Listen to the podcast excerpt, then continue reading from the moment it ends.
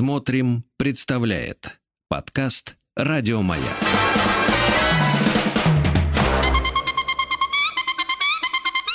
Провокация. Добрый вечер, дорогие радиослушатели. Ну что ж, 17.10, вы на маяке, а значит, вы слышите нашу провокацию. И с вами я, ее ведущий, психолог Сергей Насибян. Мы с вами не слышались две недели, прошлые выходные у меня были семинары, тренинги. Завтра я уже уезжаю в Санкт-Петербург с достаточно мощной программой. Жду встречи с жителями Петербурга и окрестностями. Ну, а сегодня, сегодня самое главное событие на сейчас – это как раз наш с вами эфир, в который у вас есть возможность попасть, если вы позвоните по номеру телефона плюс 7495 728 7171 и поговорить со мной, рассказав мне о том, что вас беспокоит. И, возможно, возможно, с помощью каких-то вопросов и анализа мы сможем с вами найти тот выход, который в одиночестве найти очень сложно. Также задавайте свои вопросы в WhatsApp по номеру телефона плюс 7 967 103 5533. Ну и обязательно переходите по ссылкам на платформу «Смотрим», оставляйте в разделе «Маяка» свои заявки, и вы, в общем-то, можете стать участниками не только радиоэфира, но и также принять участие в записи видео формата наших провокаций, что тоже, кстати говоря, очень интересно. Ищите их в интернете, ищите их на платформе «Смотрим». Ценность нашего разговора не всегда и, наверное, не только в том, что мы обсуждаем с конкретным человеком, потому что ну, не всегда я в этом смысле могу помочь, но поверьте мне, судя по тому, что мне пишут э, слушатели и зрители, конечно же, очень важно, когда, э, так сказать, в прямом эфире пред их ушами э, люди рассказывают истории, очень похожие на их собственные истории. Поэтому у нас есть звонок, и давайте возьмем его. Добрый вечер. Здравствуйте. Алло. Здравствуйте. Представьтесь, пожалуйста. Алло. Да-да-да, здравствуйте, я вас слышу. Здравствуйте. Меня зовут Ольга. Очень приятно. Спасибо, мне тоже очень приятно. Вообще это действительно так, что в одиночестве, ну как сказать, тем более у меня сейчас такой возраст, какой? 53 года. И у меня почти такой же. Но у меня такой дефицит в общении. Так. Ну, расскажите мне, бы... что, что именно с вами происходит? Мне кажется, что мне кажется... Вообще я живу уже 8 лет, как на тяжелом производстве тружусь, и мне кажется, что я живу как робот. Угу. Потому что производство тяжелое, потом я немножко начну, прихожу в себя дома угу. и делаю, ну, наверное, может быть так умно. Ну, короче, вот я многие вещи, еда, как бы вот хочу как-то по-другому. И да. все равно происходит все так. Ну, то есть, как бы, если мы выразились, э, что день один похож на другой, и все снова и снова и снова повторяется, так? Да, меня а. радует только лето. Потому что, ну, во-первых, еще что, у меня такая ситуация сложилась, что я 8 лет назад угу. стала единственной ответственной за своих сыновей. И... Объясните мне, что это значит. Ну, муж умер, и, а им было еще 14 лет, и поэтому я э, там вынуждена была в тот момент ну, приняла такое решение, что постоянно, ну, гарантированная зарплата, достаточно такая она э, ну, в смысле, вы пошли на работу, вот на это да, самое сложное да. производство, потому что у вас, как вы выразились, на руках остались двое сыновей, когда не стало мужа, правильно слышал? Да, так. я материально должна была, считал себя ответственной. Вы абсолютно и были ответственными, хорошо, так. Да. И, и вот э, вашим детям было тогда по 14? Да, Сейчас... и все хорошо, я их поддержала. Сейчас они уже... А сейчас они... Им ну, 22 года. Так. Они двойняшки. Так, почему и... же вы одиноки, если у вас двое прекрасных сыновей? Ну, это самый вот их э, такой э, возраст, когда у них своя жизнь. Я это... У нас как бы из-за этого еще сложно... Ну, может быть, из-за производства, что я уставала и много там спала, они занимались... У них тоже тяжелые занятия. У них э, э, спорт. Угу. спорт всегда в это вот с 7 лет они всегда в спорте. Так, хорошо. И это тоже я ответственно. понимаю, так. Да. Может быть, они тоже делают свое дело, как бы тоже всегда од- ну, одинаковый. У них подход всегда ответственный и четкий. Ну, то есть вы смогли вырастить прекрасных сыновей. Отлично. Ну, не, ну я их вот в, в этот, особенно в этот вот, эти 8 лет, это особенный был момент, когда вот это еще производство, а теперь я подозревала, что когда-нибудь все-таки это кончится, тяжесть производства. Она закончится. Я, например, планирую к весне уже закончить, потому что они, они сейчас уехали в другой город, где больше развито, где им э, ну, лучше, где Ага. больше развита их э, вот эта вот деятельность будет разви- они будут развиваться. Хорошо. И Да. я так понимаю, что вам сложно справиться с тем, что вот э, два маль- мальчика, которых вы, ради которых вы, в общем-то, а, последние годы жили, вот они разворачиваются и уходят, потому что у них своя собственная жизнь. Ну, я как бы, да, я, я что-то совсем забыла, что мы можем вот так вот расстаться все. Мгм. И, ну, моя жизнь личная, у меня, я не встретила мужчину, который бы меня, ну, я рада была бы ему. И А вы искали? Ну, мне, в общем-то, и некогда было. Вот, вот я Я- тоже так думаю, что вы и не искали. Может быть, сейчас как раз самое время, Оль, начать, а, так сказать, новую волну своей собственной жизни и встретить этого мужчину, нет? Как вам такой вариант? Ну, честно говоря, я уже, ну как, а как это все, ну, я просто живу, хожу там куда-то гуляю, но мне кажется, уже от так- такого возраста женщин мужчина, ну, не то что отворачивается, они смотрят сквозь. Ну, подождите, 40-летние, наверное, смотрят сквозь.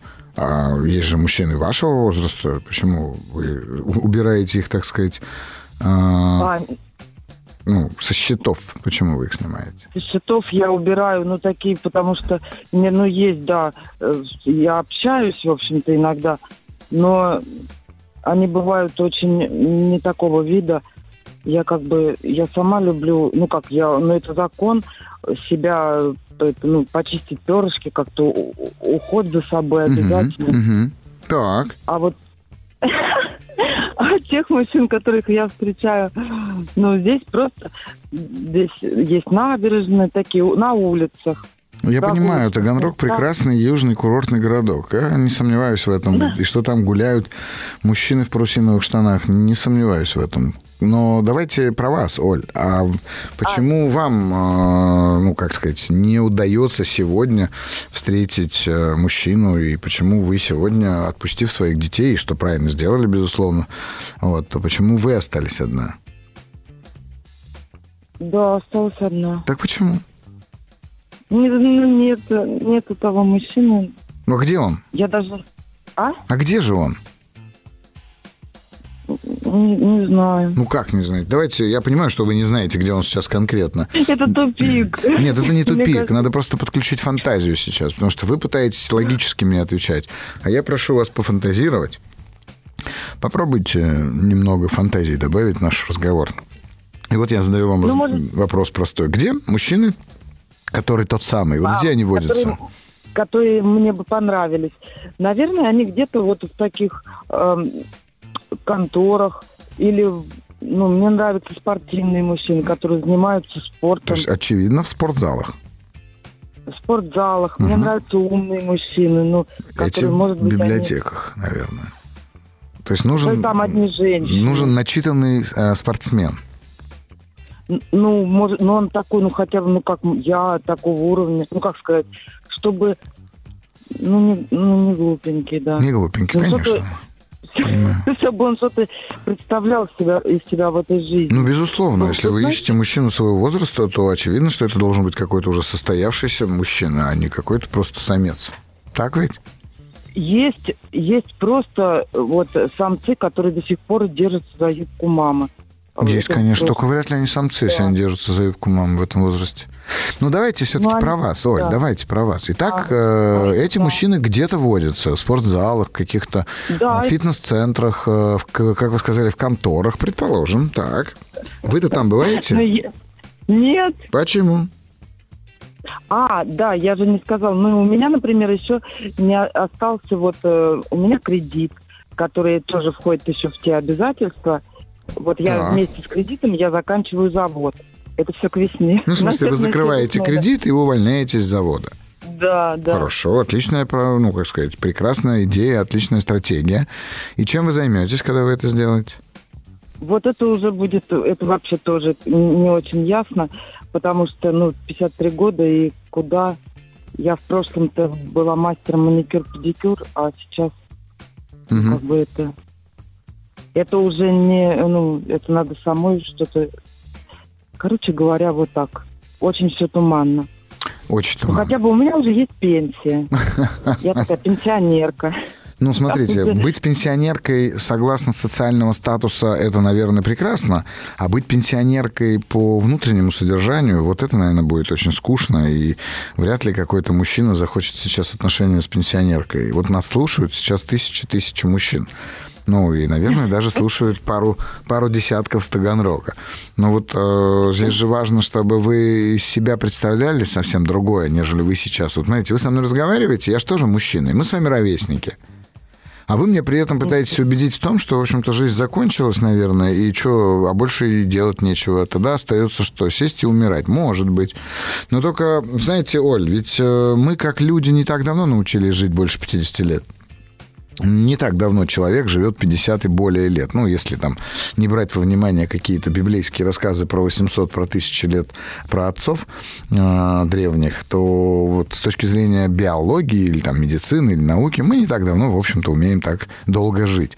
А, и при этом э, наш организм требует некого перезапуска. Вот смотрите, у вас сейчас завершается феноменально какой-то такой глубокий период. Да, ваши дети выросли и уехали жить свою собственную жизнь. Вы заканчиваете выплачивать кредит и заканчиваете работать на сложном производстве, на которое вы пошли 8 лет назад из-за того, что так сложились обстоятельства.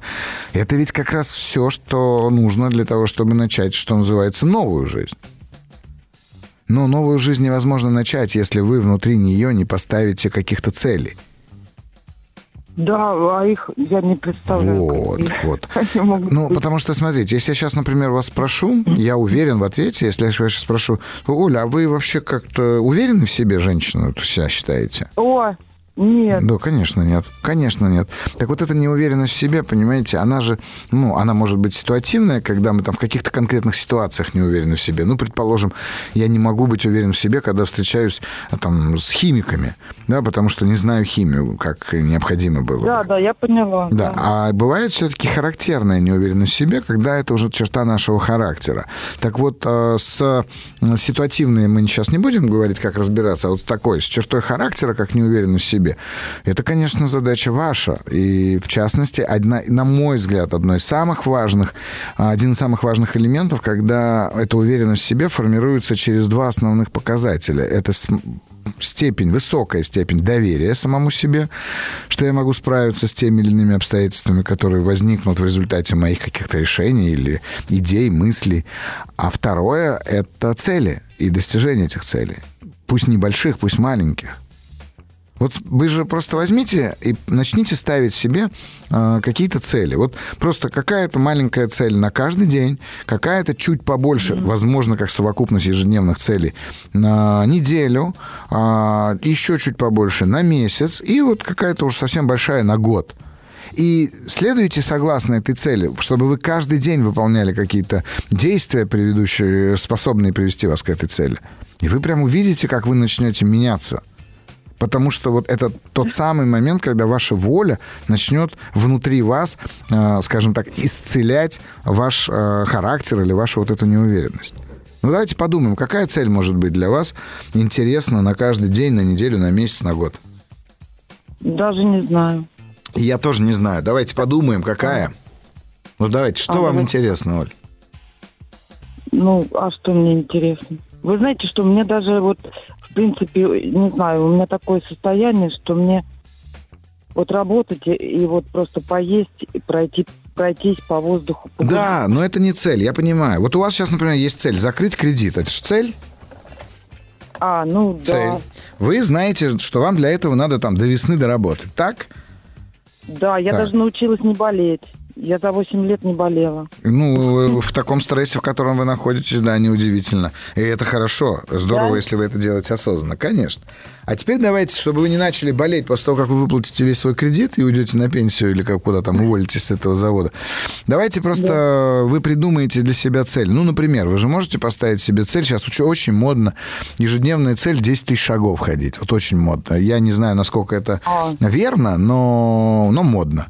Вот вы же можете ну, поставить себе какую-то цель? Ну, правильно, отлично. Вот вы же можете поставить себе какую-то такую цель, которую в ежедневном формате будете выполнять. И если вы, например, говорите про ежедневные 10 тысяч шагов, то это означает, что в месяц вы должны пройти 300 тысяч шагов. Я понимаю, но нам надо выбираться из очень из этой ямы, такой бесцелевой, нам надо выбираться через очень простые вещи. Поэтому постарайтесь. Поставьте себе вот такую цель, которая будет для вас на ежедневной основе действовать и которая будет, соответственно, потихонечку переходить на месячную или недельную. Ну и дальше посмотрите, что будет а, вашей главной целью за год. А это могут быть и какие-то упражнения для... Конечно, конечно. Людей? Йога, спорт, э, зарядка, да что угодно, цигун.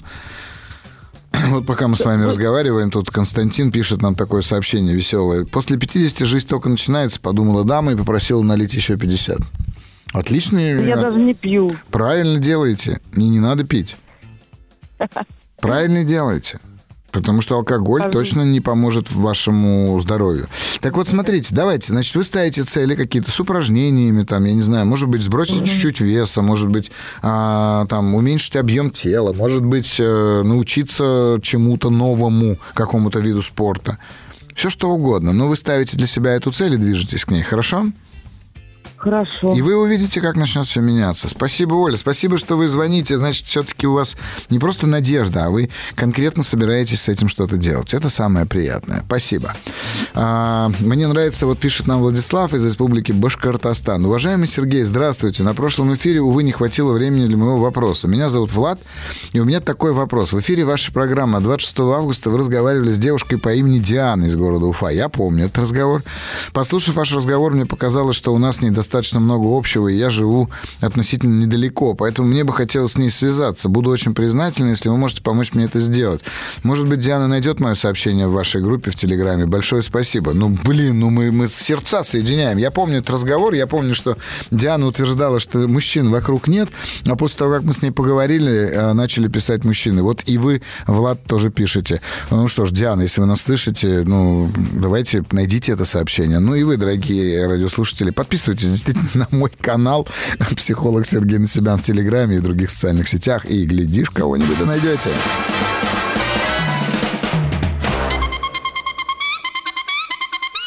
Провокация.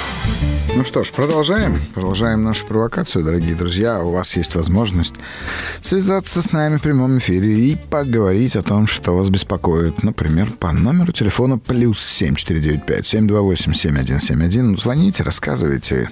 Ищите также форму, в которую вы можете заполнить на сайте. Смотрим в разделе «Маяка», где вы можете заполнить форму для, так сказать, выражения своего желания участвовать либо в радиошоу, либо в подкастах видео также под названием «Провокация», где мы с вами также будем разбирать ваши кейсы, если так можно сказать.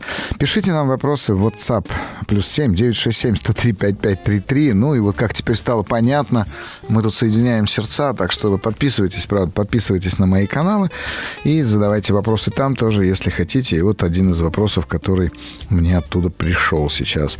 Сергей, здравствуйте. В одном из подкастов вы рассказывали, что до определенного возраста вы очень избирательно относились к еде. Можете ли поделиться личным опытом, рассказать почему и что предшествовало решению это изменить? Конечно, могу. Это на самом деле очень прекрасное э, такое показательное или ну, там, метафора, что ли э, когда мы э, начинаем открываться миру.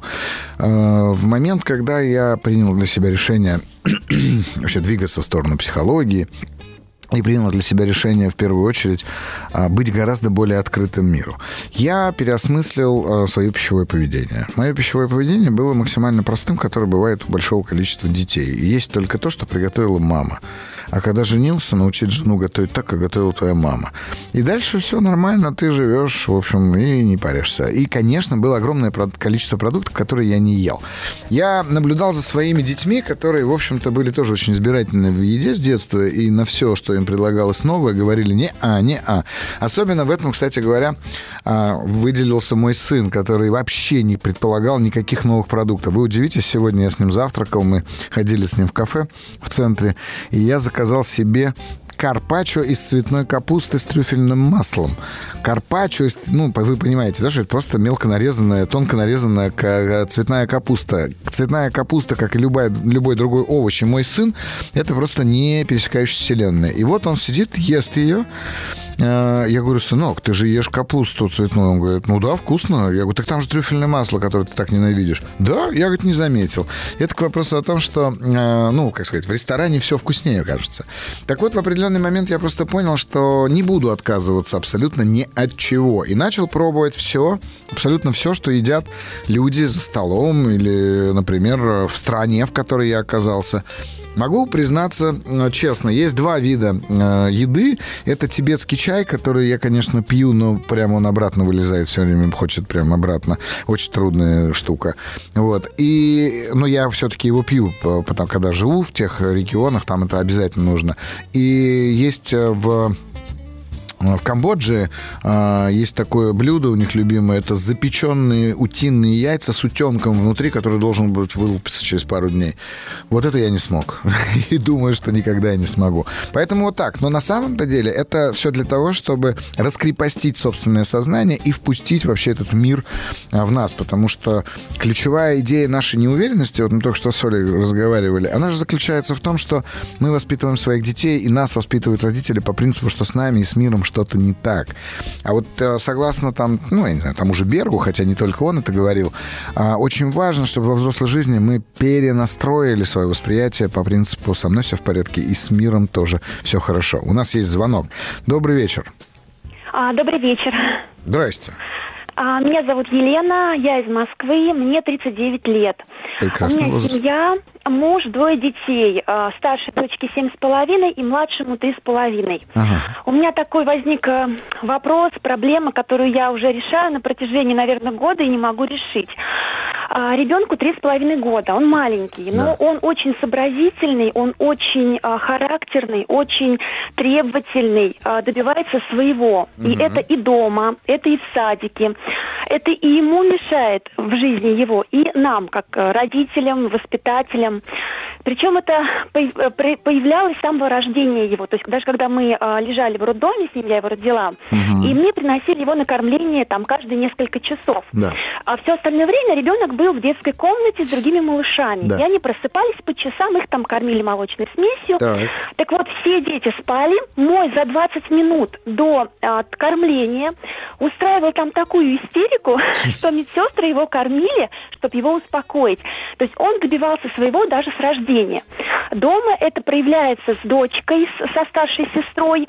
Он э, с утра до вечера, как говорится, рот не закрывается, да, нам должны радоваться, Да. что ребенок не молчит в три года. Так. Он спорит, он кричит, он плачет, ему нужно все время, чтобы был шум. Если где-то мы в какой-то обстановке, незнакомой, не дома, если шум, крик, ему комфортно. Мгм. А, в садик мы ходим, он прекрасно пошел в садик, прекрасно принял коллектив, детей, воспитателей, но он показывает свои, а, свой твердый характер. Мгм. Моментами, когда у них, например, проходят занятия за, э, за столиком, он э, сидит с игрушкой, всем детям говорит, что нет, игрушки надо убрать, это неправильно. Мгм. Командует детьми, ну не все время, но воспитатели замечают, что Мгм. у него вот эти вот, говорит, мужское его а, ну, не знаю, как это правильно назвать, начало требования к людям, к детям, к, к дисциплине. То есть он сам дисциплину до конца не соблюдает, но от других требует. Угу. Вплоть до того, что даже вот когда э, собираются на прогулку детки, и он сидит э, с другими, он не одевается до последнего, хотя умеет. Угу. В конце самый последний одевается и выходит, но когда его спрашивает, ему говорит воспитательница, что ты сейчас останешься один, а мы угу. уйдем гулять. А угу. он уверенно заявляет, не, оста- э, не уйдете без меня. Вот, и поэтому хочется какой-то найти способ, чтобы помочь и ребенку, и воспитателям. То есть я не могу вот уже год принять, что у меня у ребенка такой характер. Подождите, Лен, пока, пока вот то, что вы описываете, вы описываете прекрасного мальчугана, который, скорее всего, достигнет очень многих высот, будет лидером э, в своих группах, там, я не знаю, где он будет находиться, в сообществах, и, в общем-то, все у него в порядке. Почему, почему вы считаете, что ему это мешает? Ну вот еще э, пример, если можно, э, Конечно. из э, жизни садика. Был утренник, я была в группе, и разновозрастная группа. Есть детки на полгода старше, им стишки раздали. Угу. Все сидят на скамеечках, дисциплина. Вызывают там Вася, Петя, Миша. Они вышли, мой сын, которого не вызывали, он побежал на сцену, встал, назвал свое имя, и я тоже буду рассказывать, хотя он его не учил, нам ничего не задавали. И вот меня, что, ну, я, меня переживаю, я переживаю, что он не такой, как все. И прекрасно. Что он выделяется, что он Это не же... может сидеть на стульчике, как так, все. Не, не, не, подождите, Лен, вы хотите, чтобы ваш ребенок вас не конфузил? Вас. Да, да. Так давайте не про ребенка, с ним все в порядке. Единственное из того, что вы мне сказали, что может вызвать у меня некоторое, э, так сказать, любопытство, проверяли ли вы у него слух? Вот первое, что скажу. А, э, слух э, не проверяли, но дело в том, что, если можно, я вот вам пример скажу, я прихожу за ребенком в садик, а мне воспитатель говорит, а, а он у вас умеет сидеть за, за, на, за столиком спокойно, он умеет? Я говорю, вы знаете, он меня знает весь алфавит все буквы, э, там мы выучили слово, и буква, и на это, одну букву, uh-huh. и к, этому, к этой букве слово. Все э, буквы алфавита он знает. Он uh-huh. собирает пазлы, там по 26 э, пазлов. В садике дети не могут собрать. Ну, вот я приносила в садик. Пока гений прям. Все, что описываете, пока гений. Так. Но, понимаете, получается гений, а я не могу принять, что мне как бы говорят, что он не такой, как все. Он не, он не может быть как все, и мне стыдно от этого. Вот. Я, я Лена, пытаюсь вот. работать год, и не могу ничего с ним Так вы не с тем работаете. Лена, вы не с тем работаете. У вас прекрасный ребенок. А вам, вам почему-то да. стыдно от того, что он не такой, как все. Что я не могу его дисциплине научить. Он вот сам мне... научится, он уже сам кого хотите учит дисциплине. Кого вы учите? Он, вы сами говорите, что он требует от других исполнения дисциплинарных правил. И в этом смысле э, здесь важнее разбираться с тем, что с вами происходит, когда воспитательница говорит вам, задает вопрос, умеет ли ваш ребенок сидеть за столом. Нет, зато мой ребенок читает, например, в три года. Вы знаете, говорят, Эйнштейн не мог найти дорогу домой банально. Даже так, да? Да. И, конечно, нет, мой ребенок не умеет сидеть за столом. Извините. Вот я его учила читать, там, учу писать. Возможно, он музыку начнет писать в 5 лет, как Бетховен. А сидеть не умеет. Не умеет. Что с вами происходит в этот момент, Лен? Почему вам стыдно? Вы-то какая в этот момент, когда вы про а, вашего я ребенка так сама говорите? в жизни, когда я э, была ребенком, меня воспитывали э, строго. То есть меня не били, меня не обзывали, но как-то э, в семье э, папа был строгий, и э, достаточно было его хмурого взгляда. И э, я старалась учиться на пятерке, я старалась все делать правильно, на работе была ответственная. Там я когда уволилась, на мое место взяли троих и говорили, не уходи. Я говорю, нет, у меня обстоятельства, я должна уйти. Так зачем и, же вы из своего ребенка хотите сделать такого робота, как вы? Ваш папа очень постарался, очень сильно подорвал вашу индивидуальность. Вместе с индивидуальностью уверен почти с большой долей вероятностью подорвал и уверенность в себе, способность отстаивать границы и много чего другого. И да, а ваш ребенок показывает вам, что он другой. Он другой. А э, можете дать какой-то способ, чтобы мне это каждый день принимать? То есть самой Конечно. себе говорить, что это, э, это так, и все. Конечно, могу. Конечно, могу. Будьте добры, пожалуйста. Сделаю сейчас, да.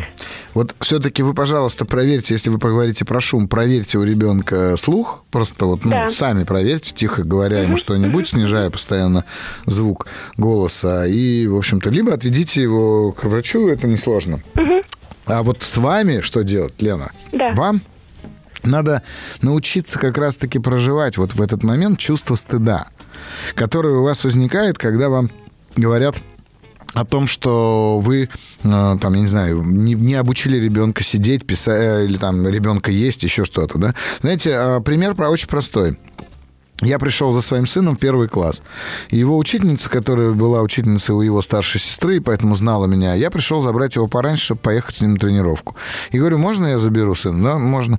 И он, соответственно, бежит, естественно, как любой ребенок, к папе в школе, потому что папа за ним пришел, папа раньше его забирает. И вслед ему учительница говорит то, что говорят только педагоги младших классов, потому что это удивительные люди. Она, она так вот поворачивается ко мне и говорит, а вы видели, какой у вас почерк? Я говорю, вы удивитесь, у меня прекрасный почерк. Она такая, ой, нет, ну я имею в виду у Давида. Я говорю, так и у него к 40 годам разойдется. Все. Все. Потому что вы не представляете, сколько мучились со мной педагоги относительно моего почерка. Они утверждали, что я никогда в жизни не смогу устроиться на работу. Они говорили, что я не поступлю в институт. Они говорили, что со мной вообще никто даже не будет в переписку вступать. Тогда мы письмами переписывались с девушками. Но ничего, я справился.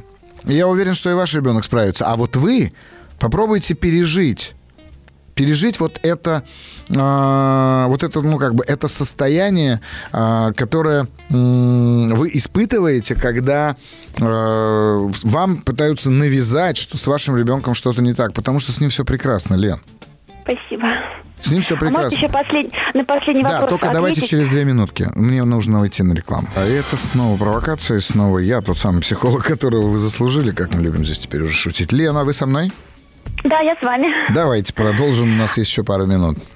А, я коротенький вопрос. А, скажите, нормально ли, вот когда у меня ребенок расстраивается угу. по-настоящему, там новая машинка упала, колесико отвалилось угу. или что-то подобное, угу. он кричит так эмоции показывает, слышат соседи. Угу. То есть он все, именно когда по пустяку ничего пахнет, но когда что-то для него важное, он кричит угу. просто душераздирающим криком, даже мне тяжело это выдержать. Угу. Это нормально? Ну, Или... давайте так. Э, вы же задаете мне вопрос э, нормы, э, опираясь на культурологические правила и нормы вашей семьи. Ну, то есть вот когда вы говорите, что он да. кричит так, что соседи слышат, да, ну, да. знаете, в итальянских семьях, например, это нормально а, да. да, конечно. Итальянцы ругаются так, что весь да. двор слышит. Например, да, там на Кавказе Спасибо. это в какой-то угу. степени нормально. Я не знаю, что вы вкладываете в это слово норма. Угу. Вы помните, пожалуйста, одну простую идею. Значит, ребенок в возрасте трех с половиной лет как раз-таки сталкивается с обстоятельствами, в которых вы начинаете его воспитывать, а воспитывать вы его начинаете в тот момент, когда он начинает чувствовать огромную гамму э, широкую гамму э, невыносимых зачастую эмоций. И он не знает, как их чувствовать. Самое плохое, что вы можете сделать, это, знаете, есть такое понятие, в общем-то, придать это эмоциональной обструкции, обструкции. То есть вы э, как бы заблокируете, уч, будете учить его блокировать эмоции. Вот это не надо да, делать. Да, я так и делаю. Вот, вот. Угу. Вот это делать не надо, потому что сейчас с трех с половиной лет до семилетнего возраста самая главная задача ваша как мамы это как раз-таки научить этого ребенка контейнировать и канализировать эмоции. А именно, то есть какие-то эмоции, ну, то есть он должен понимать, как их проявлять.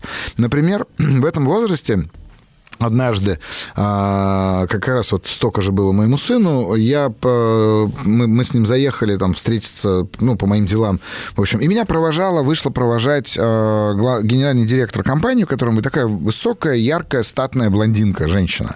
Вот. И, соответственно, а, мой ребенок, сидевший в машине, она меня обнимает, а он мне в этот момент, значит, открывает окно и такой, ну, представляете, там трех с половиной, четырехлетний карапуз, говорит, поехали скорее. Я ей говорю, я говорю, поеду, а то он ревнует. И сажусь в машину, а он мне говорит, и ничего я не ревную. Я говорю, возможно, ты не ревнуешь, сынок. Скажи мне, пожалуйста, что бы ты хотел сделать с этой тетей? А он мне говорит, убить. Я говорю, вот это, сынок, называется ревность. И ты можешь ревновать меня к этой тете, маму ко мне, маму к сестре, сестру ко мне. Ну, и я ему начинаю рассказывать про то, что то, что ты сейчас чувствуешь, называется ревность. И она будет с тобой всю твою жизнь. И ты можешь как бы идти у нее на поводу, можешь э, не признаваться в ней, и в итоге ты добьешься аффективных проявлений этих эмоций. Согласитесь, для четырехлетнего ребенка слишком сложные слова. Я знаю, да. я знаю, что они сложные. Но основная суть, которая, основная суть посыла, это рассказать ребенку о том, что я слышу, что с тобой, то, что с тобой происходит это, это нормально, но угу. это можно выразить немножечко тише, например. Угу. И все. Угу. Вот и все. Поэтому э, не, пожалуйста, не причесывайте своего ребенка. Ну, в смысле, не, при, не делайте его равным, а, одинаковым. Э, пусть растет э, свободным и будет счастлив. И вы тоже вместе с ним. Нет. Спасибо огромное. Спасибо, Сергей. Очень помогли. Спасибо, Спасибо вам. Вы знаете, на мой взгляд, а, единственный ребенок а, вот в истории, вот вообще в культуре, в которой мы с вами находимся и живем, про которого исторически можно сказать, что его не воспитывали, и все получилось хорошо, это Иисус Христос. Ну как, мама считала, что он Бог, папа считал, что непонятно откуда. И к нему, в общем-то, вопросов и претензий было очень мало. И посмотрите, как, э, так сказать, как реализовался человек. Э, я не хочу сейчас обидеть никого ни в коем случае, да, но, но какая реализация этой личности, этой э, божественной сущности. Именно благодаря тому, что, в общем-то, как бы прислушивались к нему, и он делал то, что он делал. И это очень круто, на мой взгляд. Это прям вот одна из моих, так скажем, любимых историй в этом смысле про отношения детей и родителей. Здравствуйте, Сергей. Это Тамара из города Тольятти. Только что прослушала ваш разговор с женщиной из Таганрога, которая не может найти настоящего мужчину уже в пенсионном возрасте. У меня такая же проблема. Почему-то именно нормальные мужики уже женатые. Странно, да? Странно. Я хочу вам сказать, Тамара, поговорите, пожалуйста, с замужними женщинами. Они очень сильно вас удивят, рассказав про то, что замужем они вообще ненормальными мужиками. Поверьте мне. Так, значит, почему-то именно они. Они женатые, все алкаши, идиоты. Что делать? Очень скучно одной. Я понимаю. Я правда понимаю, что вам скучно одной. Ну, во-первых, если вы слушали мой разговор, то я настоятельно рекомендую вам заняться чем-то, что будет вас вдохновлять, то есть какие-то цели собственные реализовывать. Это первое. А второе, вы знаете, я вчера м- по работе, ну, в смысле, э, разговаривал со своей клиенткой, а, молодой женщиной, которая развелась и осталась с двумя детьми. У нее все хорошо с работы, у нее все прекрасно. Муж, э, ну, отказывается участвовать э, полноценно в жизни этих детей. А по работе все прекрасно. И мама ее скончалась. Ну, как бы она одна осталась. Ей так трудно, так трудно, что я ей сказал, говорю, ну, послушайте, что вы пытаетесь сделать? Она говорит, я вот уже была в агентствах, я пытаюсь найти человека, который бы их отвозил, забирал, но вот там разное расписание. Я говорю, в агентствах по набору персонала не ищут близких людей не ищут дорогих людей. Я говорю, просто оглянитесь, пожалуйста, вокруг. Огромное количество людей, которые вот так вот в 53 года, выпустив своих детей, так сказать, из гнезда, оказались одинокими. Эти люди наполнены жадностью, нет, не так, наполнены желанием отдавать эту свою любовь и заботу. Друзья, ну правда, надо искать, просто искать друг друга, и надо искать людей, а, которым вы можете что-то дать. Потому что чем больше мы в этом смысле отдаем, тем больше мы получаем. У, у, у моей бабушки жила такая женщина, и я только в 15 лет узнал, что это не моя родная, ну, в смысле, это не родственница. Потому что эта женщина просто жила с моей бабушкой с давних времен, а мы все считали ее тоже своей бабушкой. Она, она, она за нами ухаживала, она нас вырастила, она нас там выкормила в, каких-то, в какой-то степени. Поэтому, друзья мои, просто ищите, ну, правда, Тамара по из Тольятти. Посмотрите, переслушайте запись, в конце концов. Вот пишет Константин, я из Тольятти, не женат и не идиот.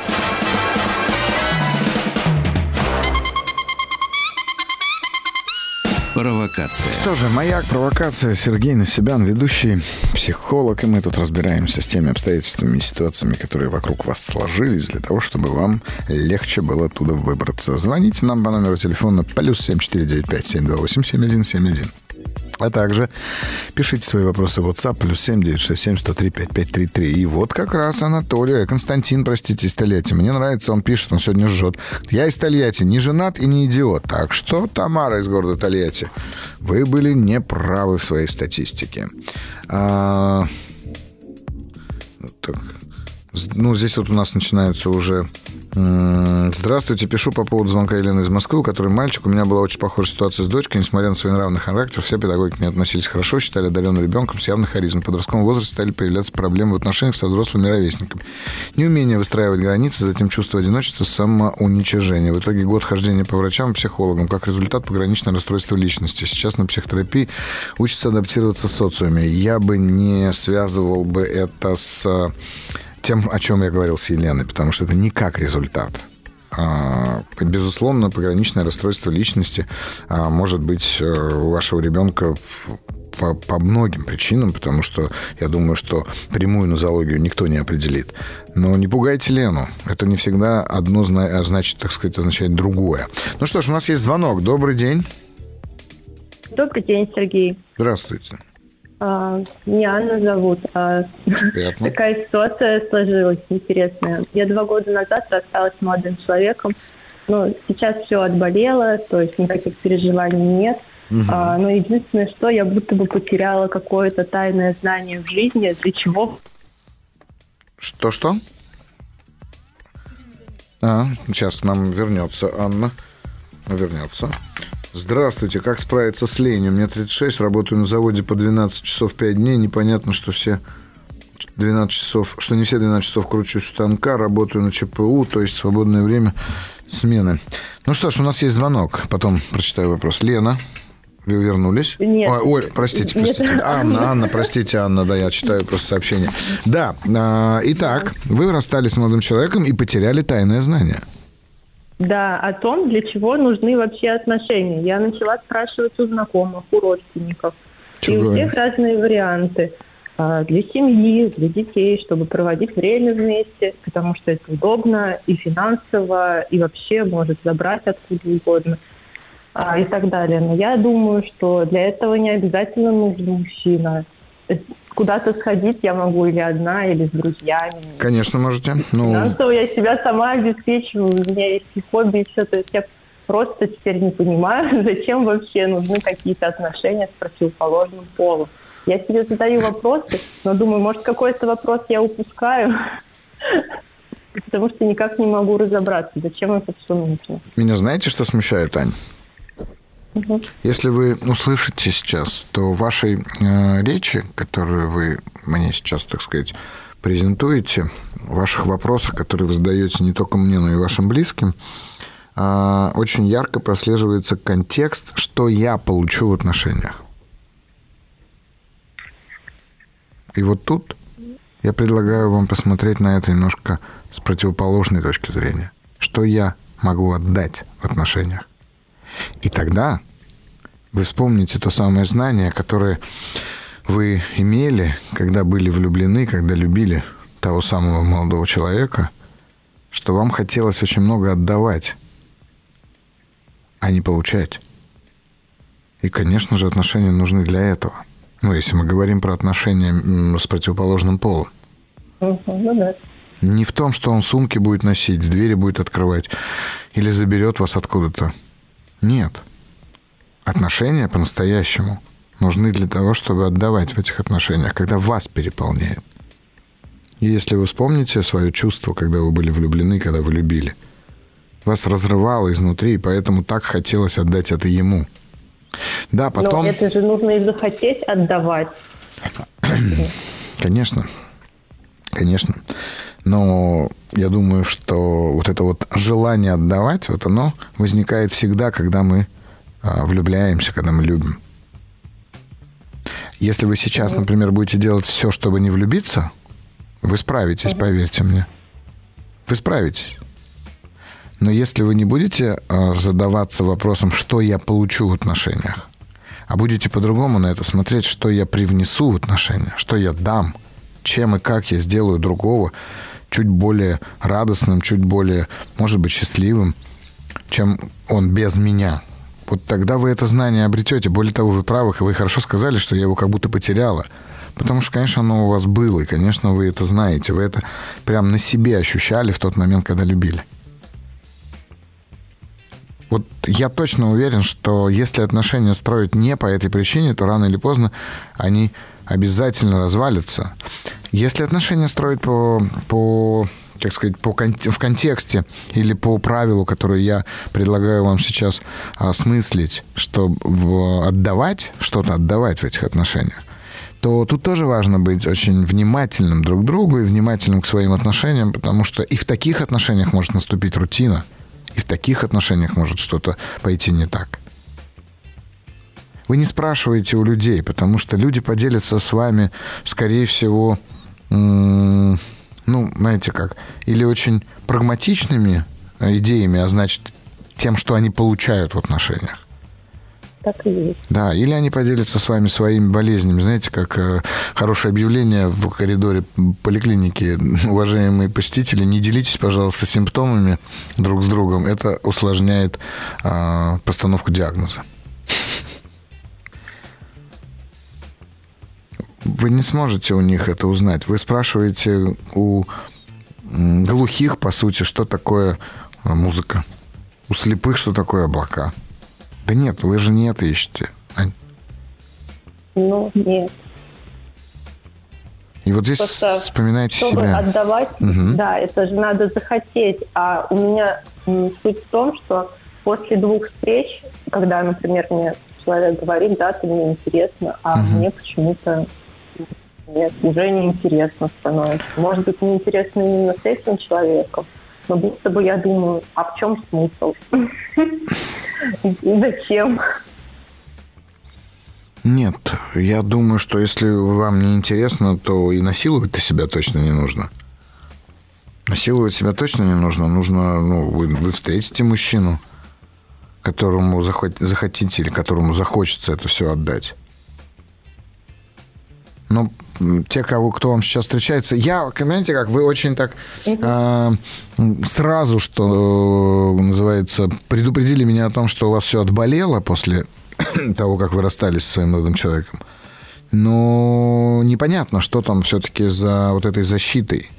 Может быть, все же больно, понимаете, и вы боитесь этой боли, потому что отдавали, и когда ну, отношения по какой-то причине пришли в тупик или вы расстались, что вы как будто бы все-таки вот там потеряли смысл. Зачем я столько отдавала, если в итоге все это привело к расставанию?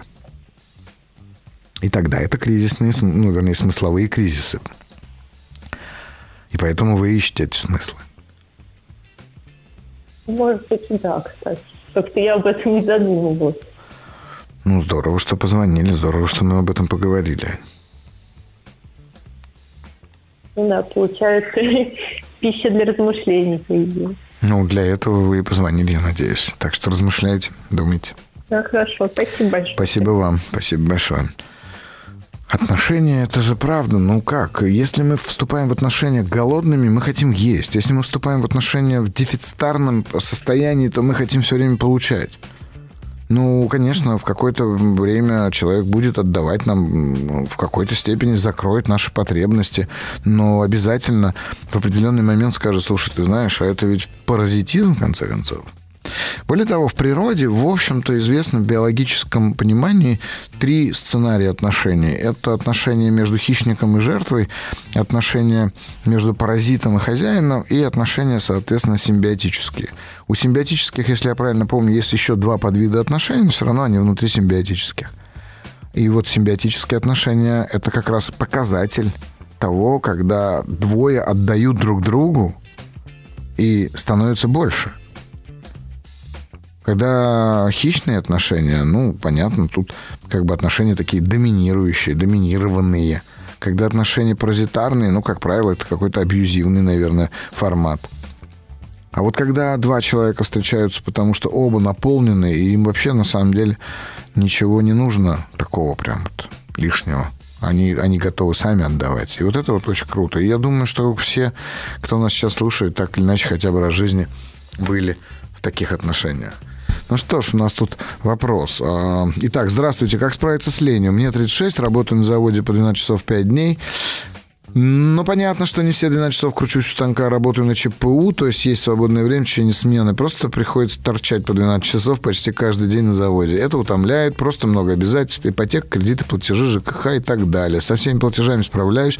На детей времени, конечно, мало, но уделяю по максимуму. Вопрос в том, что если начинать какие-то дела, не касающиеся работы, например, ремонт в квартире, работа на даче, в гараже, ремонт авто, хобби, то очень приходится себя заставлять. Не могу начать, хотя знаю, что надо, потом не могу закончить до конца, хотя знаю, что надо. В итоге создается какое такое ощущение, что родился только для работы. Какой-то замкнутый круг. Ну, в принципе, Константин. Другой Константин. Это другой Константин. Не, не тот, который шутил. А, понимаю, о чем вы пишете, понимаю. И вы знаете, есть такая прекрасная арабская пословица. Говорят, что сон не поможет, если душа устала. И в этом смысле понятно, что вы эмоционально выгораете на своей работе. И уже давно она не приносит вам каких-то эмоциональных э, результатов. Поэтому вам так сложно. Найдите, я понимаю, что вы по 12 часов в день там работаете, но если у вас есть время внутри, так сказать, работы, внутри своей занятости 12-часовой на заводе, ну там внутри вы точно можете найти какие-то элементы, в которых вы будете получать удовлетворение. Можно, в конце концов, за те перерывы, что вы стоите у ЧПУ, высшее образование получить удаленно. А, правда, вспомните, чего вы так хотели выучить, чему вы хотели научиться, хоть английский язык, и начните это делать. Начните прямо вот учиться я, я точно вам это рекомендую, потому что это очень сильно поможет. А, так, у нас тут вот... Лена, вопрос по чувству достоинства собственного. Мама не занималась мной в детстве, я хотела учиться читать, считать, говорила, отвяжись. Потом хотела научиться бытовым навыкам, тоже не было терпения у нее.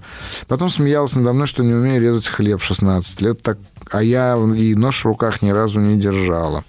Мне было унизительно слышать унизительное оскорбление, да еще и при чужих людях. Мама властная, жесткая. Теперь я ничего не достигаю в жизни. Хочу высшее образование, хочу быть счастливой в семейной жизни. Я одна всю жизнь, было много женихов. Счастливой, здоровой у меня была онкология. Как преуспеть? Ну, слушайте, давайте, э, Лена, договоримся, что вам 46, и вы уже преуспели. Во-первых, вы выжили при такой маме, вы справились с онкологией, и у вас еще есть э, желание двигаться дальше. Вы уже преуспели, это важно. А второе, да что я могу сказать? Вот знаете как, уже, уже было сказано много раз о том, что не судимы, да не судимы будете. И в этом смысле, когда мы так сильно зависим от чужой оценки, поверьте, это происходит по причине того, что мы сами постоянно оцениваем людей, делим их на хорошие, плохие, их поступки на правильные, неправильные. Вот это прекратите делать внутри себя, и вы увидите, вы обнаружите, насколько вам станет легче. И понимаете, э, ведь что вы делаете? Вместо того, чтобы достигать тех целей, вы постоянно думаете о том, как вы выглядите, вы думаете о том, как вы будете выглядеть, вы думаете о том, что скажут про вас другие люди. А вы попробуйте тренироваться в том, чтобы внутри себя обнаруживать ощущения кайфа. Вот в какие моменты и от чего вы получаете это самое удовольствие. И тогда вы потихонечку э, выработаете свои какие-то интуитивные сигналы о том, что делаете и правильно ли вы это делаете. Здравствуйте, Сергей. К своим 54 освоила несколько профессий и других занятий. С творческим подходом добиваясь результата выше среднего, находясь в удовольствии, находя в удовольствие в любом. Вот, пожалуйста, да. Завела привычку менять привычки. Отлично. Видимо, в связи с привычкой к нарушению моей границы извне. В какой-то момент что-то идет не так. И, как правило, во взаимоотношениях я сползаю с дорожки и зависаю надолго без денег, как сейчас. Мне много что нравится, но есть ощущение, что я приспосабливаюсь получать удовольствие в любом деле, а то, к чему тяга откладывается, я уже боюсь выбрать дальнейшее направление. Так как, кажется, могу попутать, где я приспосабливаюсь получать удовольствие, а где что-то я действительно хочу. Спасибо, Наталья Воронеж. Так, я уже боюсь. А где же вопрос-то? Ну вот вы про себя рассказали. Вы рассказали, какая вы. А вот в чем вопрос, я так и не понял. Ну, Наталья, вы поймите, ведь здесь важно, опять же, доверять себе, потому что если вы э, знаете, что вам нужно, и при этом у вас есть страх э, в движении к этому, у вас есть э, ну, я не знаю, такое, знаете, состояние неловкости или стыда по, в отношении других людей, что если вы начнете реализовывать то, что вы действительно хотите, они о вас там что-то подумают. И вы не знаете, как это делать, то есть вы до этого еще не делали, поверьте мне, вы на правильном пути. Я вот так определяю свое направление в жизни. Страшно, стыдно и не знаю как. И тогда вы движетесь из зоны комфорта. Это прекрасно. Максим, 16 лет, Ставрополь. Добрый день. У меня мама предприниматель. Папа тратит ее деньги на прошлую его семью. При том, что оставил все свое имущество прошлой семье. Говорит, вам и так хватает. Сейчас они с мамой ссорятся, потому что ему нужны деньги. 600 тысяч рублей на дополнительный институт его дочери. Обычно он занимает у общих знакомых, а потом мама дает долги и решает его проблемы. Сам зарабатывает мало. Нам с сестрой не уделяет внимания. Мне жалко маму. Как маме быть в такой непростой ситуации? Спасибо. А, Максим, вот вам 16, и, знаете, мама с папой, поверьте мне, разберутся сами. А вот вам ваши 16, я точно рекомендую как можно быстрее э, взрослеть, уходить из этой семьи, э, создавать свою жизнь и не оглядываться назад. Потому что вы сейчас переживаете эмоции, которые переживает ваша мама. И понятно, что вам ее жалко. Это, это прекрасно, что вы такой замечательный э, сын но при этом при всем не, не, не идите на поводу не у своих эмоций. Да? Если вам, например, обидно, что вам папа не уделяет внимания, так вот разговаривайте с папой. Но при этом при всем не держите надежд на это, да? не создавайте иллюзорных надежд, что он изменится. Он не изменится. Он поступает сейчас так, как считает верным. Возможно, это неправильно, но он точно поступает наилучшим образом из всех тех, которые у него в голове складываются как выборы. Поэтому э, маму просто уважайте, любите маму. И говорю, как можно скорее взрослейте. Э, Лидия, 29, Санкт-Петербург. Сергей, добрый день. Э, скажите, пожалуйста, как избавиться от чувства вины, если у меня что-то лучше, чем у сестры, потому что мама всегда говорила, что нужно делиться. Ой, Лидия, чувство вины. Я не буду читать до конца вопрос, потому что понятно. А чувство вины – это, в общем-то, ваша попытка, ментальная попытка исправить прошлое. А прошлое невозможно исправить. И боюсь, что в этом смысле вы путаете немножко чувство вины и чувство стыда. Мне было бы проще, если вы нам позвонили.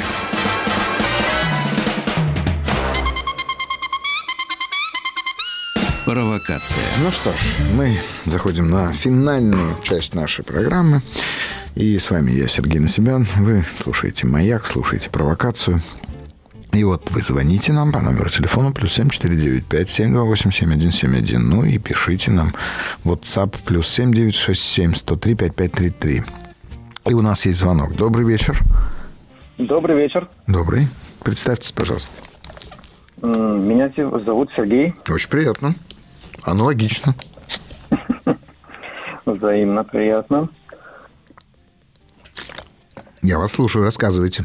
А, значит, ситуация у меня следующая. Вот недавно буквально задумался а, после посиделок с друзьями, с ребятами, что вот семейная жизнь у меня сложилась, что длительные отношения, женился, ребенок родился, после там, год где-то прошел после смерти матери, угу. у нее онкология была, а до этого у меня были такие вот какие-то, то есть я смотрел, что у друзей уже семьи, дети, а я какой-то вот перебираюсь там, а, там 3-6 месяцев, может быть, отношения были, а сейчас у меня где-то такой промежуток времени, а, лет 5-6, который меня беспокоит, и я не, мог, не знаю, как из этого промежутка выйти. Угу. А, у меня непонятно какого рода я специалист, и, э, ну, то есть есть диплом, да, два диплома, как у нас было принято, то есть получал там один диплом для мамы, второй uh-huh. думал, что может быть для себя, uh-huh. но на самом деле тоже, наверное, для мамы.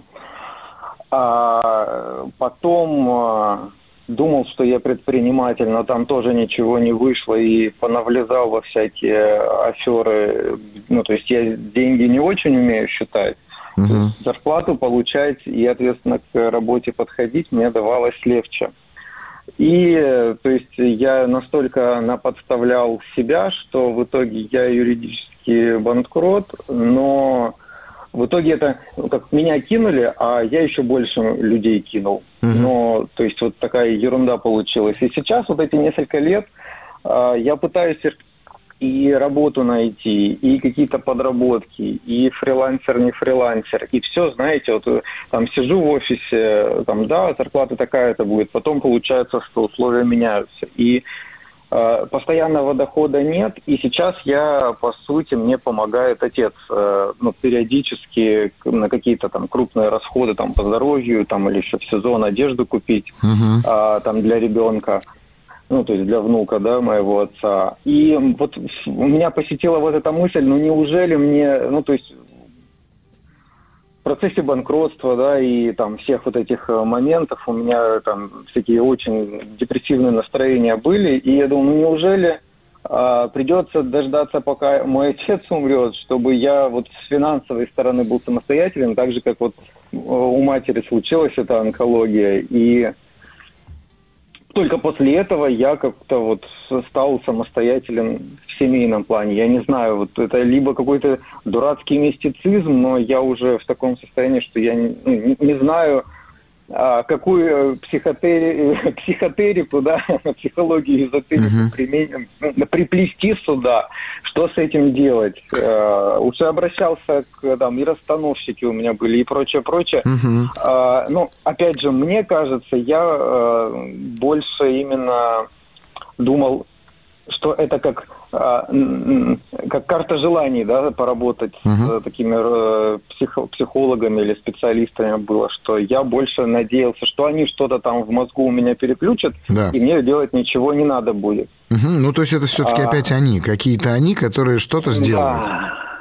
Потом а, там одну книгу мне посоветовали про самооценку, ну и как-то получше все равно прошло, и все равно я сейчас проваливаюсь, опять уже я прям злюсь, что, ну я, то есть нет такого, что вот э, некоторые, то есть мне некоторые друзья говорят, знаешь, у тебя просто может быть там желания нет, да у меня нормальные, как бы, mm-hmm. у меня было, был промежуток времени, когда я достаточно долго получал очень хорошую зарплату, что я со, ну, там, по несколько месяцев, э, ну, там, раз в несколько месяцев мог позволить бизнес-классам там, 9-часовые перелеты uh-huh. за свою зарплату слетать. Uh-huh. То есть нет такого, что у меня низкий уровень жизни, что там чипсы с, там, с пивом, это как бы для меня норма. Нет, я и, наверное, страдаю больше от того, что я не могу позволить не то, что чтобы выделиться, там что-то себе купить, а что ну, мне нравится э, там что-то подороже. Uh-huh. И поэтому у меня сейчас, ну, иногда на, на, накатывает очень такие тяжелые э, вот, состояние, переживания, что ну что делать, ну блин, неужели действительно вот меня спасет только осознание, что вот ну все, папы нет, больше мне помочь никто не сможет, поэтому uh-huh. теперь я сам. То есть таким переживанием я решил вам написать. Понимаю. Давайте, Сергей, э, во-первых, давайте так, этот вопрос действительно может внутри вас находиться, что, может быть, когда папа не станет, тогда я повзрослею, тогда я стану мужчиной тогда э, я стану зарабатывать деньги. Он может быть, и, и возможно, вы где-то бессознательно действительно этого ждете. Но я бы хотел вам задать другой вопрос. Вот вам 38, и да. у вас есть, соответственно, супруга, у вас есть ребенок. А, да. Что вы делаете, чтобы не заработать денег?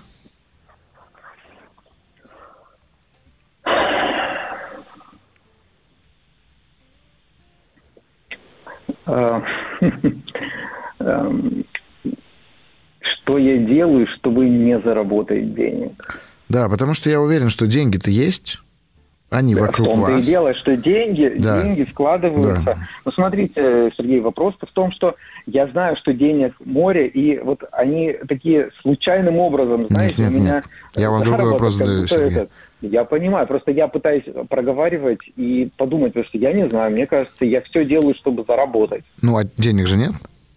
А денег нет. Тогда мы можем просто вот от, идти от результата э, логикой э, и анализом идти к э, началу, да? Вот, угу. посмотрите. Я имею основание, не зная вас, предположить, что раз денег у вас нет, то вы делаете все для того, чтобы их не было. И я понимаю, как вам неприятно это слышать. И если вы хотите найти выход, то выход там же, где и вход – Особенно в тупике. И поэтому и предлагаю вам по-другому посмотреть, ну что задавать вопрос, что же я еще могу сделать, чтобы заработать, или, например, почему так несправедливо, или да что же такое, когда же у меня что-то получится, да вы эти вопросы задавали себе сотню раз. А вы попробуйте остаться внутри вот этого вопроса, вот прям как вы сейчас на какое-то мгновение зависли, когда я вас спросил, и попробуйте побыть вот в этом вопросе. А что я делаю, чтобы денег не заработать? Ох, как много вы всего узнаете о себе, Сергей.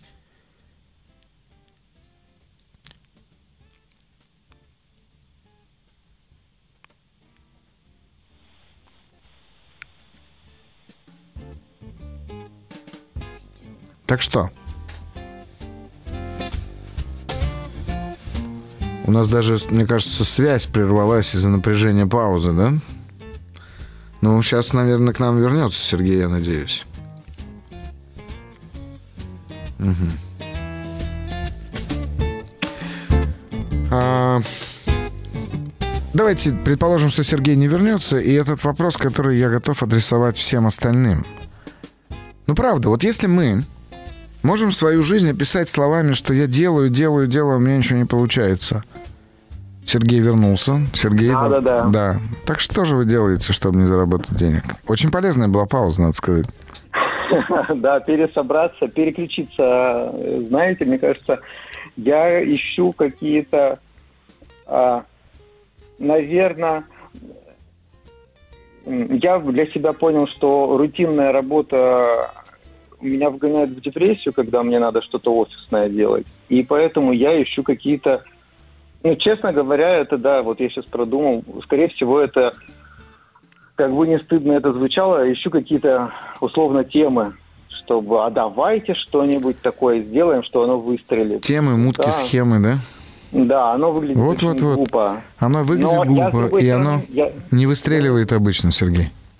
Да, но я просто тогда не знаю, вот как я тоже проговорил, не знаю, какого, кто я по специали, по, то есть специальности-то у меня есть, но они все бесполезные. Не, ну, как бы я бы не хотел в них работать. Я знаю, что вот мне надо куда-то обязательно нести вы, что-то такое вы делать. Вы только откажитесь сейчас от такого нигилизма, что проблема в том, что вы не знаете, кто вы.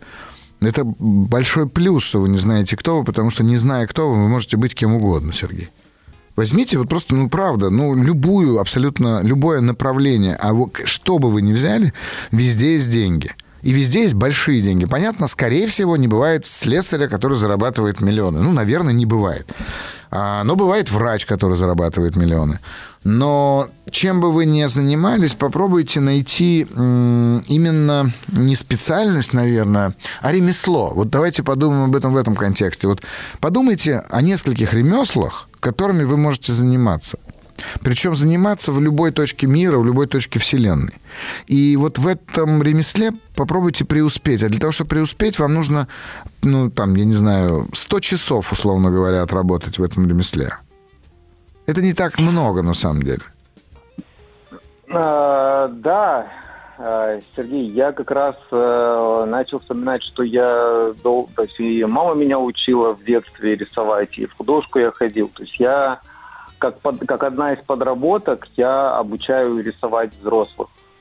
И это, ну, вот это можно сказать, что это стабильный, один из стабильных заработков, но которого все равно не хватает. Так но его и не будет хватать, потому что вы его не можете пока масштабировать. Значит, надо думать о том, как его масштабировать но тот момент, что, может быть, пока я не осознаю, как... Э, ну, то есть одну картину писать, вот как в, раньше я писал маслом, uh-huh. а, то есть я не могу что-то делать больше одного дня, мне потом это перегорает. Я, если домучиваю себя, получается отвратительно. Если я делаю это там до одного дня, получается, и мне нравится, и это хотят купить.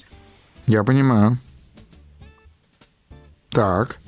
Поэтому у меня вот пока, то есть, ну, естественно, за 38 лет, если я что-то, ну, за эти годы что-то попробовал, то у меня на каждый момент какой-то появляется запятая «но».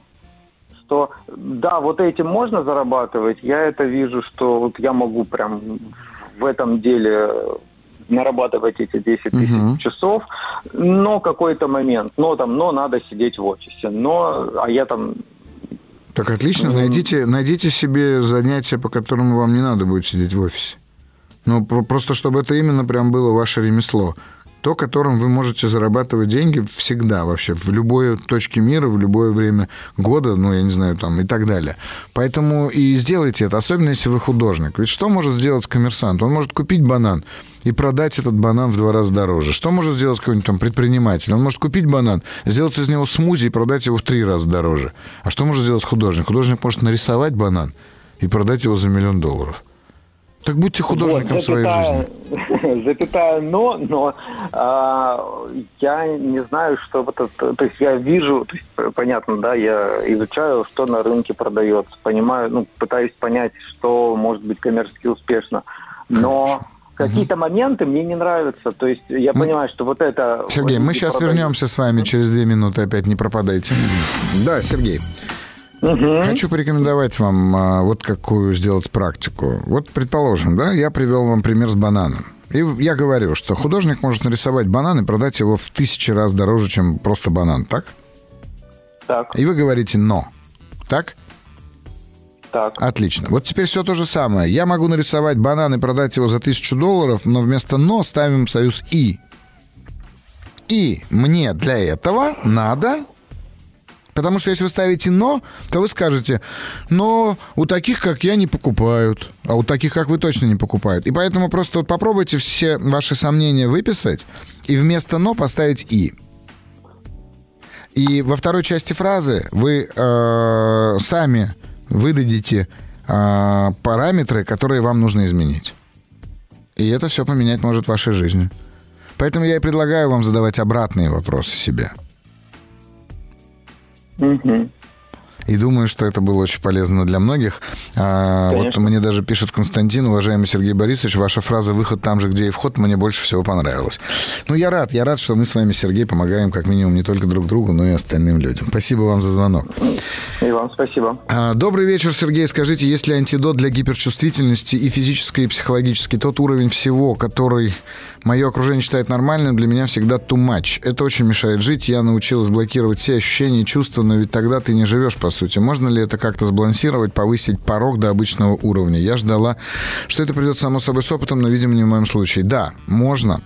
И я бы не антидотом это бы назвал, я бы назвал это как раз практикой диссоциации. Постарайтесь диссоциироваться с теми чувствами, которые вы испытываете. Вы на самом деле способны переживать гораздо более широкие спектры эмоциональные, чем вы о себе думаете.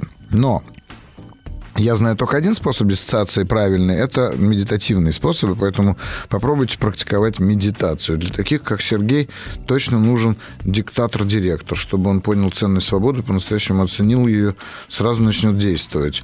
А, пишет Игорь из Минска. Я знаю этих свободных художников, они всегда летают в облаках. Ну да, ну а как-то? По-другому не бывает, слушайте, друзья мои. Еще раз повторю, вы поймите, вот мой сын, он утверждает, что он художник. Ну, он утверждает так, что он художник. Я смотрю на него, и мне все время хочется его призвать к нормальной работе, сказать, слушай, чувак, давай так, давай, вот твои художества, это нормально, но получи нормальную специальность, профессию и так далее. И я сам себя осекаю такой и говорю, господи, ну ведь а правда, вдруг он художник? А вдруг он когда-нибудь начнет рисовать бананы и продавать их за бешеные деньги, а я буду смотреть, завидовать и говорить, черт, я был неправ.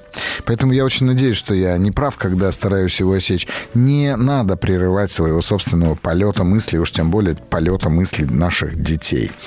А мы заканчиваем, и я хочу вам порекомендовать сегодня неоднократно про своего сына говорил, потому что сегодня, видимо, с ним весь день провел.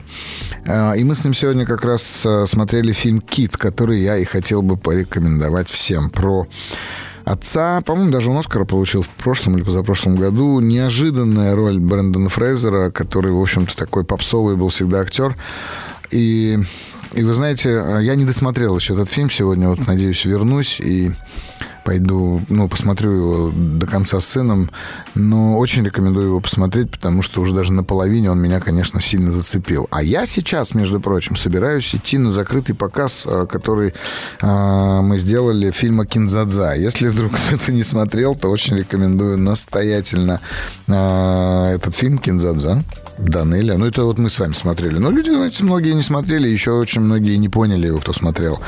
Вот, поэтому я сейчас отправляюсь смотреть фильм «Киндзадза», а вам рекомендую посмотреть фильм Кит. А программа на «Маяке» спрашивают, выходит только один раз в неделю? Да, это один раз в неделю, и то иногда я объявляю перерывы, когда я в отъезде или на тренингах. Ну что ж, друзья мои, звоните, пишите, подписывайтесь на мои телеграм-каналы, мои социальные сети, задавайте свои вопросы там. Оттуда вы всегда можете перейти на э, сайт э, смотрим в раздел «Маяка», где можете, в общем-то, заключить э, договор, что называется, с, тем, с нашими редакторами, которые выведут вас в эфир радио или видео записи подкаста. Берегите себя, дорогие друзья. Услышимся через неделю. До свидания. Еще больше подкастов «Маяка» насмотрим.